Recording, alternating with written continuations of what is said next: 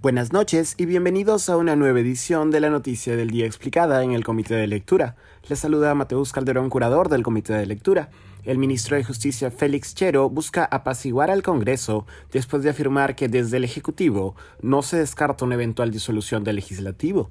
La frase de Chero fue dicha durante una entrevista con el medio periodístico Exitosa, cuando el ministro de Justicia hablaba de la composición de la próxima mesa directiva del Congreso.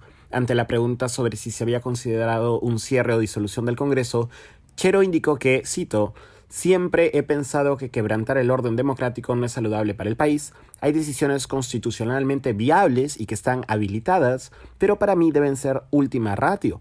Luego el ministro de Justicia agregó, yo confío en que la recomposición de la mesa directiva se tenga miembros que puedan generar línea de consenso, que puedan dialogar y puedan agendar un proyecto de gobierno conjunto entre Ejecutivo y Legislativo. De lo contrario, se evaluará en su momento, en referencia al cierre del Congreso.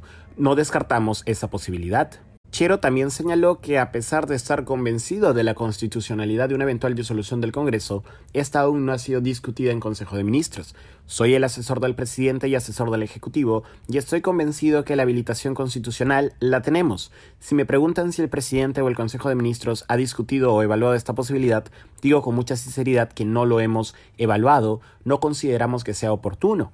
Las palabras del titular del Minjus no fueron bien recibidas por la bancada del legislativo. La legisladora de Avanza País, Roselia Muruz, envió un oficio a la comisión permanente solicitando que Chero se presente en la próxima sesión a ofrecer su descargo, mientras que el legislador de Acción Popular, Edwin Martínez, sugirió directamente censurar al ministro de Justicia por proponer, cito, una artimaña para querer lograr el poder absoluto.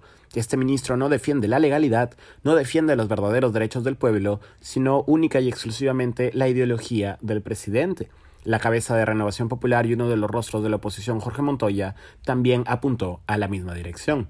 A través de su cuenta de Twitter, Chero respondió que, cito, respetuoso de la Constitución y de las instituciones democráticas, debo aclarar que mis declaraciones se refirieron a la habilitación constitucional del procedimiento de voto de confianza. Jamás he agraviado al Congreso ni a ningún poder del Estado.